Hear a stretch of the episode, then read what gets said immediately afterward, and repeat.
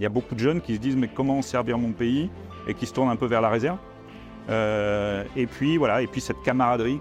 Je pense qu'on vit dans une, dans une institution où euh, la camaraderie n'est pas un vain mot. Ce que je vous disais, moi je suis rentré pour l'action, je suis resté euh, pour, pour, cet aspect, cette patte humaine qu'on trouve. Et je pense que ça, on peut le trouver dans nos régiments. C'est-à-dire qu'un jeune qui s'engage aujourd'hui, il pourrait gagner deux fois plus, même peut-être plus dans le secteur privé, mais il n'y retrouvera pas euh, cette camaraderie, etc., qui fait, euh, bah, c'est ça hein, le choix de l'engagement, hein, qui fait pourquoi on, s'engage et on reste. Et donc c'est ça qu'on apporte. Bienvenue dans Défense Zone, le podcast qui traite des questions de défense et de sécurité. Cette semaine, nous vous proposons un épisode enregistré sur le salon Midipol à Paris avec le général Vincent Tassel, commandant en second du renseignement des forces terrestres. Avec lui, nous allons parler d'engagement, de commandement et également du métier d'officier dans l'armée de terre. N'oubliez pas de vous abonner au podcast ainsi qu'à notre magazine papier en vous rendant sur le site défense-zone.com. Nous vous souhaitons une bonne écoute. Bonjour mon général. Bonjour. Pouvez-vous vous présenter s'il vous plaît? Alors je suis le général Vincent Tassel. Euh, je suis Saint-Cyrien. J'ai choisi, euh, je suis marié et père de six enfants, ça c'est important à dire. Euh, j'ai choisi l'infanterie quand je suis sorti de, Saint-Cyr et j'ai fait l'essentiel de ma carrière dans les parachutistes des troupes de marine. Et j'ai commandé le 8e RPMA de Castres. Euh, en parallèle, j'ai eu plutôt des postes euh, dans le domaine des relations internationales, puisque j'ai servi trois ans à Bruxelles et j'ai servi trois ans à Londres au ministère de la Défense britannique. Et entre-temps, entre mes postes en régiment, j'ai été euh, chef d'état-major de la 11e brigade parachutiste et chef d'état-major du commandement des forces spéciales terres. Et j'occupe depuis un peu plus d'un an maintenant les fonctions de commandant en second du renseignement des forces terrestres qui se trouve à Strasbourg. Voilà. Super parcours, super intéressant. Euh, on, vous reçoit ici euh, au Salon Minipol pour, euh, pour parler de votre parcours un petit peu et puis de ce livre que, dont vous êtes un des co-auteurs, Le choix de l'engagement qu'on a édité au sein de Défense Zone. Est-ce que vous pouvez nous parler de ce livre et de pourquoi vous avez contribué et qu'est-ce que, pourquoi c'est important de le lire?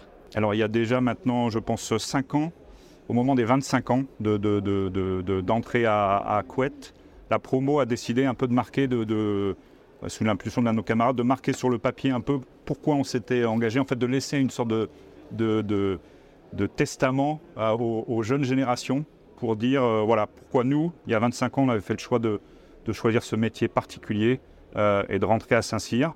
Et on a été plus d'une soixantaine à y, participer. Je sais que c'est la deuxième réédition. et merci à Défense Zone de bien avoir participé à cette aventure. C'était important pour nous euh, de, donner le pourquoi. Voilà. Et quand on lit un peu euh, tous ces camarades, on est tous très différents. Et, voilà, et on a tous vraiment choisi de s'engager pour des raisons euh, assez, assez différentes, ce qui, ce qui, illustre bien un peu la diversité d'une promotion à Saint-Cyr, où on pourrait penser que tout le monde est un peu du même moule, mais en fait, on est tous très différents. Effectivement, on a, on a pu avoir le témoignage de, de Abderrahman. Oui. Euh, qui est un incroyable témoignage. Euh, son parcours dans la Légion, il est fou. Et qui est, qui après vos parleurs. qui s'exprime très bien. Oui, qui s'exprime très bien, oui, bien sûr. Exactement. Et, euh, et, qui a. Effectivement, on a l'impression, vous l'avez pointé du doigt, quand on voit d'extérieur Saint-Cyr, on se dit, ok, c'est un, un, petit peu un moule, les gens vont finir tous de la même façon, mais en fait, pas du tout. Est-ce que vous, quand vous étiez élève, vous aviez ce sentiment-là? Alors peut-être un peu moins quand on était élève, parce qu'en plus, quand on est jeune, euh, notamment au 3e bataillon, qui est la première année, qui était très mini, etc.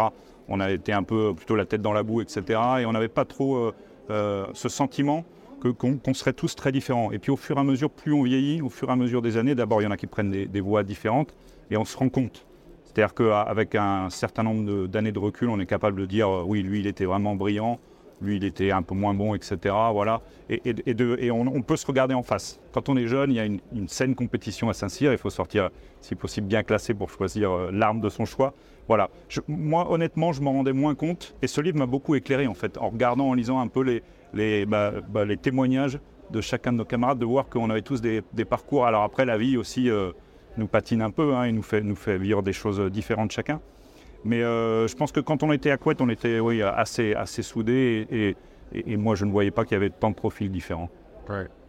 Est-ce que vous, à titre personnel, vous voyez, vous, vous envisagez ce parcours-là, euh, de passer par euh, des régiments assez prestigieux au final et d'avoir un, rôle de décideur important au, sein de l'armée française?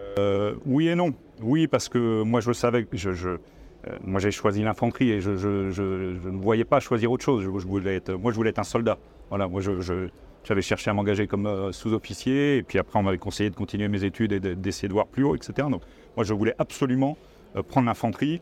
J'ai choisi les parachutistes des troupes de marine parce que je suis sorti bien classé à, Montpellier, où était à l'époque l'école d'infanterie, maintenant elle est à Draguignan. Et pour être honnête, moi je, moi je, voulais choisir le troisième RIMA. Voilà, je voulais aller à Vannes, euh, mon épouse est bretonne, etc. J'avais même dit au président des lieutenants qui était venu nous présenter les régiments que je choisirais Vannes. Et puis euh, à Montpellier, à cette époque-là, il y avait des stages et il y avait des gens du 3e RPMA qui étaient présents. Et un vieil adjudant-chef m'a dit Mais mon lieutenant, vous ne pouvez pas faire autre chose que choisir le 3e RPMA. Et donc j'ai rajouté un P euh, voilà, et après, j'ai pas regretté. Alors, moi, j'ai eu une vie euh, opérationnelle très très dense. Je suis parti énormément de fois. Et puis après, j'ai eu effectivement l'immense privilège de servir dans les deux RPIMA. Enfin, le, premier est Force Spéciale et le, deuxième RPIMA est Outre-mer, mais le 3 et le 8 qui sont deux régiments complètement différents, avec la même patte humaine, mais avec des ADN très différentes. Et donc, j'ai eu la chance de servir dans ces deux unités, qui sont de très belles unités. Euh, et puis après, j'ai effectivement eu aussi l'opportunité de servir dans les forces spéciales. Moi, j'ai eu la chance de commander une task force. J'ai commandé la task force Takuba, qui était la, force, task force des forces spéciales européennes euh, au Mali. Voilà. Et puis, euh, et puis, il ne faut pas se le cacher, quand on est Saint-Syrien, qu'on est breveté de l'école de guerre, on sait que les étoiles, c'est quand même envisageable. Voilà. Et donc, ce n'est pas l'aboutissement d'une carrière, mais ça fait quand même plaisir quand ça arrive. Vous, avez dit, vous avez commandé le 8e RPMA. Alors, on a eu la chance d'avoir le, colonel Prodom, qui, a d'ailleurs euh, inauguré ce podcast. Je crois que c'était le numéro 1, le numéro 2 euh, de, ce, podcast. Et euh, puis, on a eu l'occasion de le retrouver sur le terrain à Barkhane aussi, pour, pour un, des, sujets du magazine. Et c'était vraiment passionnant. C'est quoi, vous, ce que vous tirez comme expérience, comme leçon de, vos années terrain en OPEX Notre ressource humaine, la qualité de nos hommes. Vraiment, c'est ce qui fait. Euh, alors, je connais très bien euh, Pierre Prodhomme, puisqu'il d'abord il a été mon adjoint, ça a été mon chef de BOI, et puis après il a commandé aussi le régiment. Euh, c'est la qualité de nos hommes. Quelle que soit la situation, on peut toujours compter sur les, hommes et les femmes du 8 qui sont vraiment, alors pas que le 8, hein, qui sont vraiment des gens exceptionnels et qui sont capables de sortir de toutes les situations. Et Dieu sait qu'on en a connu qui étaient des pas simples, notamment avec le 8, hein, que ce soit. Moi j'étais en Capissa quand il y a eu Ouzbin, hein, j'étais avec le 8. Euh, j'ai perdu moi-même deux hommes en Centrafrique pendant l'opération Sangaris, etc. Voilà. Mais euh, on a des, des, hommes et des femmes qui sont extraordinaires. Euh, et d'ailleurs, moi, je suis rentré dans l'armée pour l'action et j'y suis resté pour la qualité de, des, gens et des qu'on y côtoie. Ouais. Aujourd'hui, vous l'avez dit, vous êtes dans le renseignement, un peu la partie ombragée, on va dire, des opérations. Comment, comment ça s'est passé cette bascule Comment on le vit? Alors, on le vit bien, d'abord parce que je suis un, officier assez expérimenté.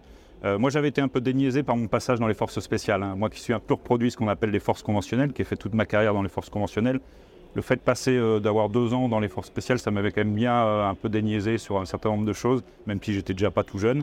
et le fait de basculer dans le rance, alors moi, je ne suis pas un spécialiste du rance, voilà, mais moi, je commande, et je sais commander. Et donc, c'est pour ça qu'on m'a mis là. On m'a mis là pour pouvoir commander les régiments. Euh, et j'ai quand même quelques notions. Et puis euh, maintenant, ça fait un an que je suis dans ce commandement, donc je, je, dirais pas que je maîtrise, mais je connais le renseignement. Voilà. Moi, mon rôle, c'est de faire en sorte que ça marche. Voilà. C'est pas de faire du renseignement, c'est pas mon métier. Moi, mon rôle, c'est de faire en sorte que ça marche.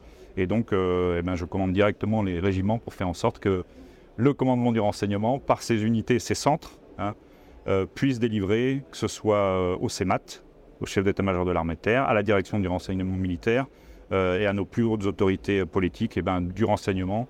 Ça a été le cas et ça a été assez bien fait sur l'Ukraine.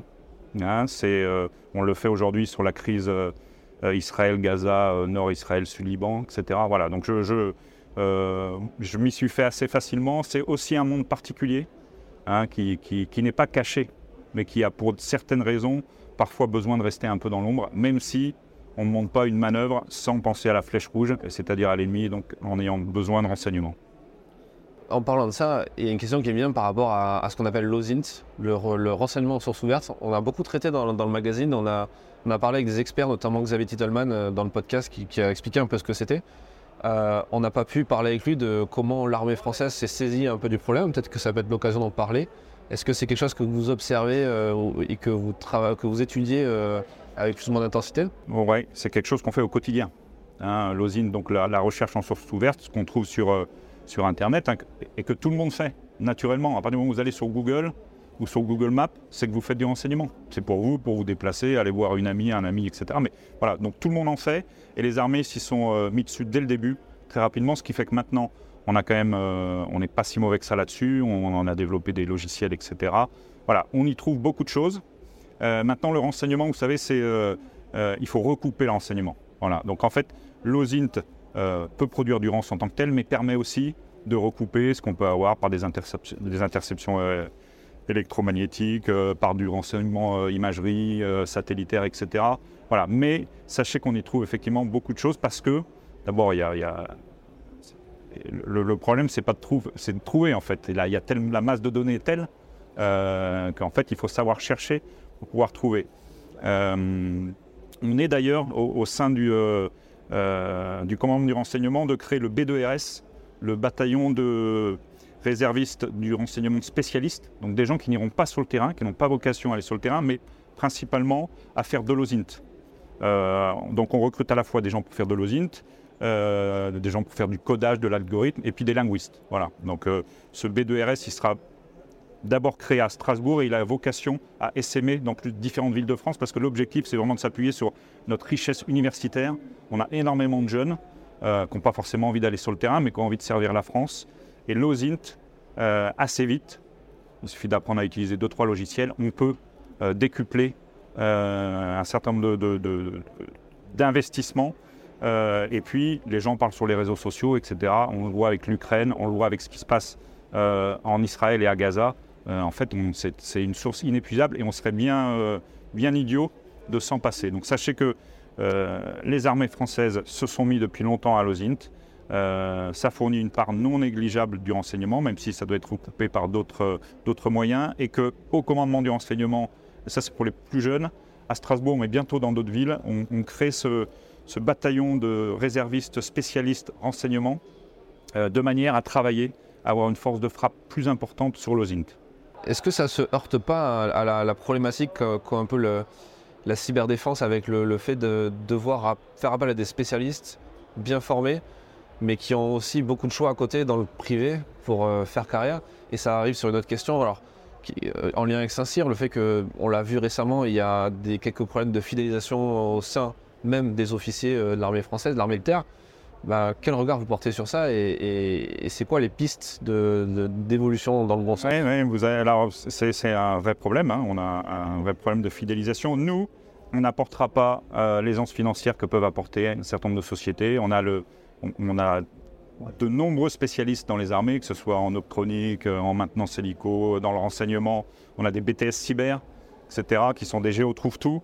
Euh, on ne peut pas lutter euh, financièrement contre le, monde, le, monde, le secteur privé. En revanche, on apporte beaucoup de choses.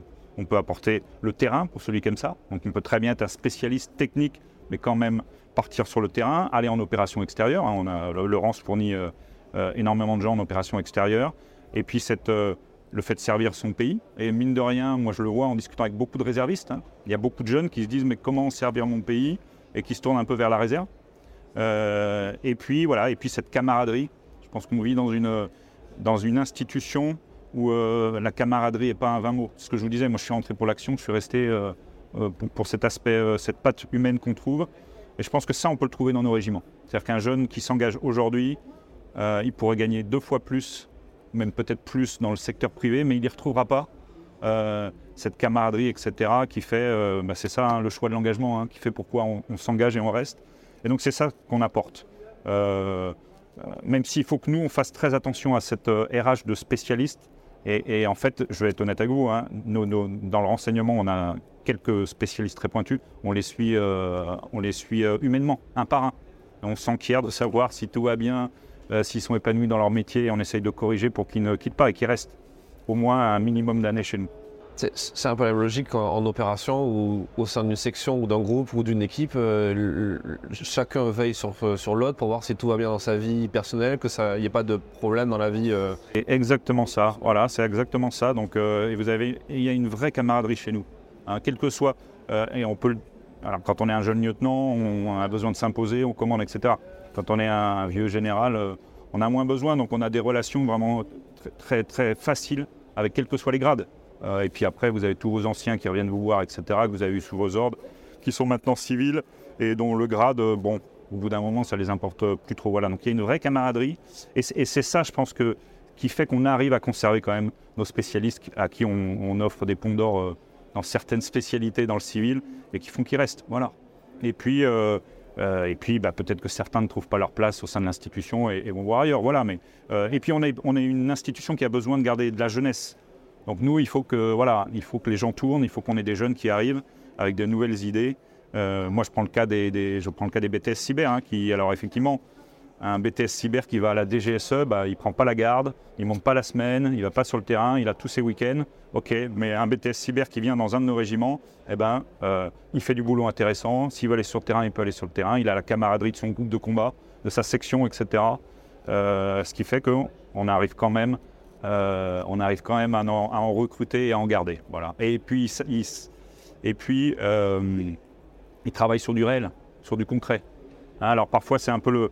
C'est ce qu'on dit dans l'enseignement. Le renseignement est démarqué. Donc quelqu'un qui, fait du renseignement, il ne sait pas d'où provient sa source. Il ne sait pas qui lui a donné l'enseignement. Donc parfois, on a un peu de mal à dire à quelqu'un qui va rester toute la nuit à écouter euh, et à essayer de décrypter des signaux que en fait, ce qu'il a réussi à décrypter, ça a permis de faire ça et de faire ci par doublon de rebondir sur, sur des choses. Mais on travaille sur du réel. Et les gens savent que ce qu'ils font, ce qu'ils produisent, ça sert en opération ou ça sert contre les ennemis de la France ou contre nous, ce qu'on est.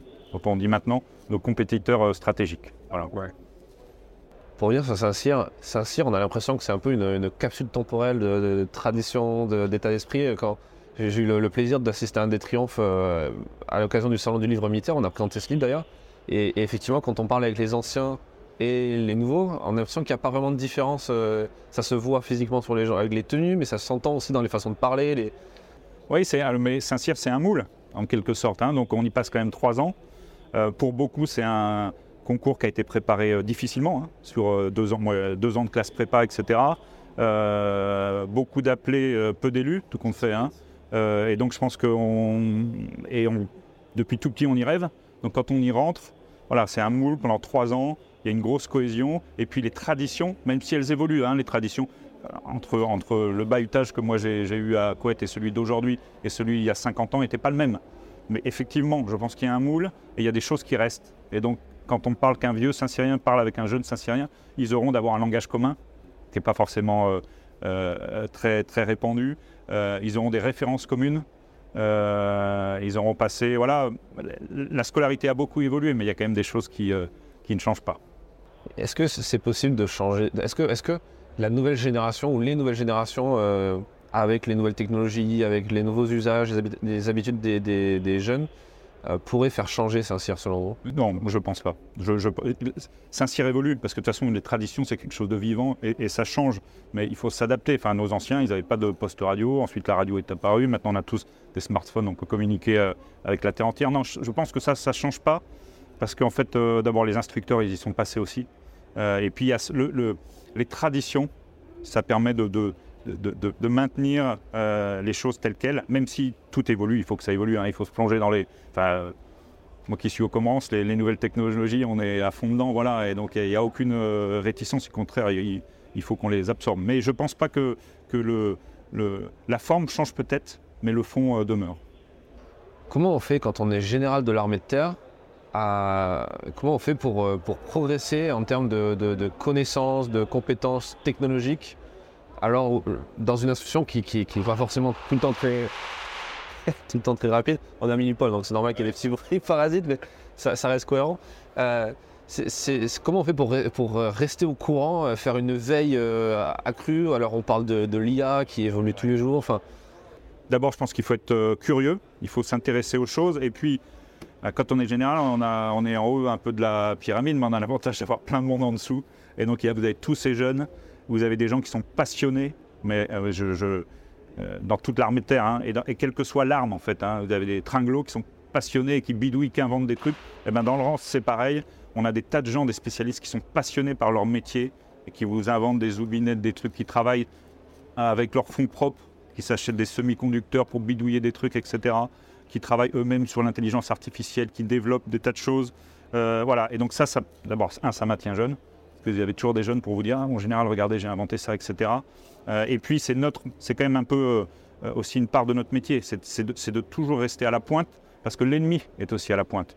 Hein, on le voit bien, donc nous on le voit tous les jours, en fait, hein, au, niveau du commence, on le voit tous les jours, ce qui se passe en face, et donc ça nous oblige. Et je pense qu'il n'y a pas de, voilà, il a, pas de refus de l'avenir ou de refus de la technologie, tout le monde est bien conscient euh, du gap que ça peut faire passer, tout en ayant à l'esprit qu'il faut conserver, euh, il faut conserver euh, la base. Il faut savoir lire une carte, avoir une boussole. Je peux vous assurer que moi qui l'ai vécu, les équipiers du 13e RDP, hein, eh ben, ils apprennent toujours par cœur leur chemin d'infiltration, etc. Et ils sont capables de le faire en croquis d'itinéraire, alors que même ils ont tout type de GPS, etc. Voilà, donc il y a une vraie base qu'il faut conserver à tous les niveaux. et c'est d'ailleurs ce que euh, c'est d'ailleurs l'une des directives du CEMAT, hein, c'est euh, les, valeurs humaines à, privilégier, c'est l'engagement, c'est euh, le durcissement de nos opérations, l'approche de la haute intensité. je pense que quand on a une tête bien faite et un corps bien fait, ça, ça, ça permet d'aller très loin. Vous faites partie d'une génération qui, qui, qui n'a pas connu la même chose que la génération actuelle en termes d'engagement opérationnel.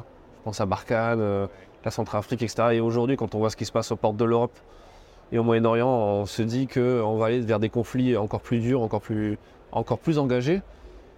Comment vous, comment vous le percevez Quel regard vous avez sur ça aujourd'hui? Alors, tout d'abord, pour vous dire qu'on en est bien conscient. Enfin, ma génération, elle se dit, quand, elle, quand on discute entre nous, là, les, plus anciens, euh, nous, on a eu la chance, moi je suis sorti de Couette en 94, il y avait eu la guerre du Golfe, c'était la Bosnie. On disait à nos profs à Couette, ouais, ben nous on va sortir, il y aura eu la Bosnie, puis après tout va s'arrêter, il n'y aura plus rien. Bon, en fait, on a fait 25 ans d'opération.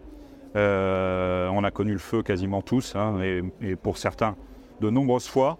Euh, et il est vrai que quand on regarde la génération actuelle, on pourrait se dire, bon, bah, ils ont quelques missions intérieures, un peu de sentinelles, etc.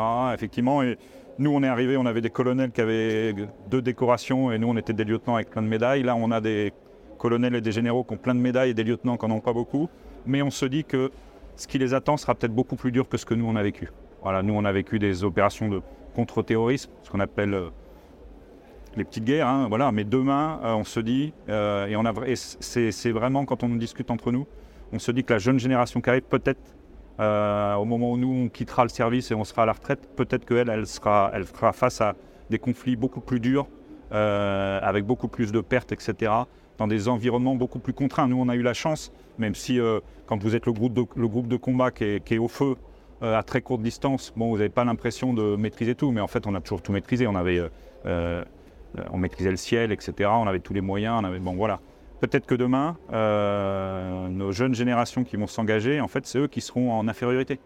Ils n'ont peut-être pas toute l'appui aérien, peut-être pas assez de munitions d'artillerie, etc. Voilà. Donc, ça nous fait, ça fait un peu à l'aune de notre, de, notre carrière, on se dit que ouais, il, y a quand même, euh, il peut se préparer, on ne l'espère pas, mais, euh, et c'est d'ailleurs le, but de la transformation de l'armée de terre à l'heure actuelle, hein, l'opérationnalisation de l'armée de terre, c'est d'avoir un, gap le plus faible possible entre notre organisation de temps de paix et notre organisation de temps de guerre, parce qu'on sait très bien que s'il se passe quelque chose, ça ira très vite, et ça sera très fort tout de suite.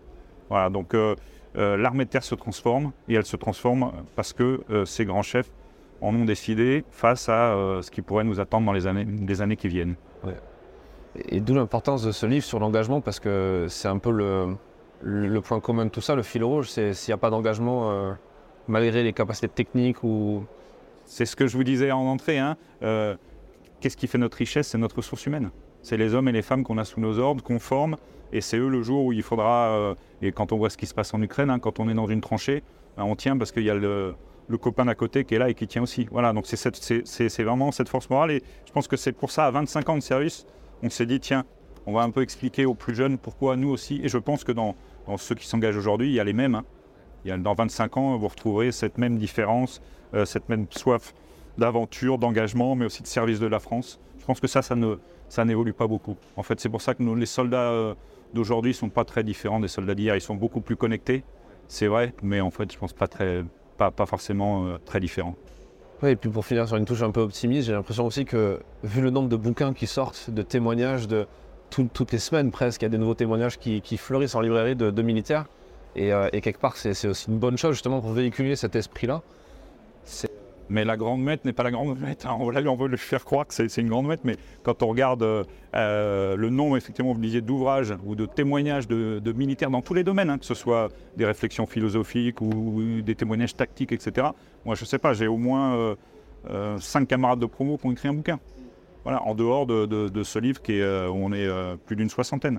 Mais voilà, il y a une vraie volonté, je pense, de, témoigner. Alors peut-être moins, quoique chez les jeunes, pareil, hein, il y a beaucoup, il y a des jeunes capitaines qui quittent le service, mais qui ont quand même envie de témoigner. Là, il y a une jeune euh, Saint-Syrienne euh, qui a quitté Saint-Cyr, mais qui a quand même écrit un livre sur, ses années passées à Saint-Cyr, alors qu'elle doit avoir moins de 30 ans. Voilà, donc je pense qu'il y a une, il y a une, euh, une vraie volonté de, témoigner, parce qu'en fait, c'est un métier tellement particulier, qui nous tient tellement à cœur, et que les gens, parfois, ont du mal à appréhender. Donc cette volonté d'expliquer, de montrer un peu ce qu'est le métier militaire, et puis surtout, euh, voilà, j'en suis un exemple, euh, c'est la diversité d'une carrière. Quand vous rentrez dans l'armée, les gens ont l'impression qu'on va faire toujours le même métier. On fait des, dizaines et des dizaines de métiers différents dans des dizaines et des dizaines de pays euh, différents. C'est vrai que le fait de changer d'affectation tous les deux ans fait qu'au final, on a une vie très riche, plusieurs petites vies. on a une vie très riche avec beaucoup d'expérience. Alors parfois Certains vous diront qu'il faut rester un peu plus longtemps pour, pour maîtriser, mais ce qu'il faut se rappeler, c'est qu'un officier, c'est surtout un généraliste, qu'il est là pour commander. Il est là pour mettre en musique tout ce qu'il y a dessous, mais ce n'est pas forcément lui qui va trouver euh, la solution à tous les problèmes. On ne lui demande pas d'être spécialiste de, tous les sujets. Voilà, alors euh, plus on avance dans une carrière, plus on se spécialise, etc. Mais on lui demande surtout d'avoir une ouverture d'esprit pour avoir une, une connaissance large de tout ce dont il va pouvoir utiliser et puis de faire bien faire les choses par ceux qui sont sous ses ordres. Pour terminer, est-ce que vous auriez un dernier truc à transmettre, une dernière chose, un dernier conseil peut-être à transmettre à un jeune qui nous écoute, qui, qui, est, qui soit prépare Saint-Cyr, soit qui est à Saint-Cyr, qui est peut-être dans un moment de doute, parce que je pense que c'est pas simple tous les jours aussi. Hein. Et, qu'est-ce que vous, aimeriez, vous auriez aimé entendre aussi pour, pour vous booster peut-être davantage? D'abord, lui leur dire que les carrières sont longues et qu'il y a des hauts et des bas et que parfois il y a des hauts et ça vaut le coup et que le, le ce qu'on vit dans l'institution, alors certes on s'engage pour des tas de raisons différentes, et moi, je lui dirais euh, de profondément, quand il va arriver en régiment, aimer les hommes et les femmes qu'il va avoir sous ses ordres. Parce que c'est vraiment eux qui vous font euh, avancer. Euh, sans eux, vous ne pouvez rien faire. Et c'est eux qui vous font vivre au quotidien les meilleurs moments de cette, une riche carrière, même s'il y a les OPEX, plein de choses, etc. Mais c'est vraiment cette, ce lien humain qui se crée au sein de l'institution. Et rien que pour ça, ça vaut le coup de rester. Super. Merci en général, merci d'être venu pour, euh, pour dédicacer ce livre ici à Minipol et, euh, et pour ce témoignage et, pour euh, cet échange passionnant. Merci beaucoup. Merci d'avoir écouté cet épisode jusqu'à la fin. S'il vous a plu et que vous voulez soutenir notre travail, abonnez-vous à notre magazine en vendant sur le site défense-zone.com. A très vite pour un prochain épisode du podcast.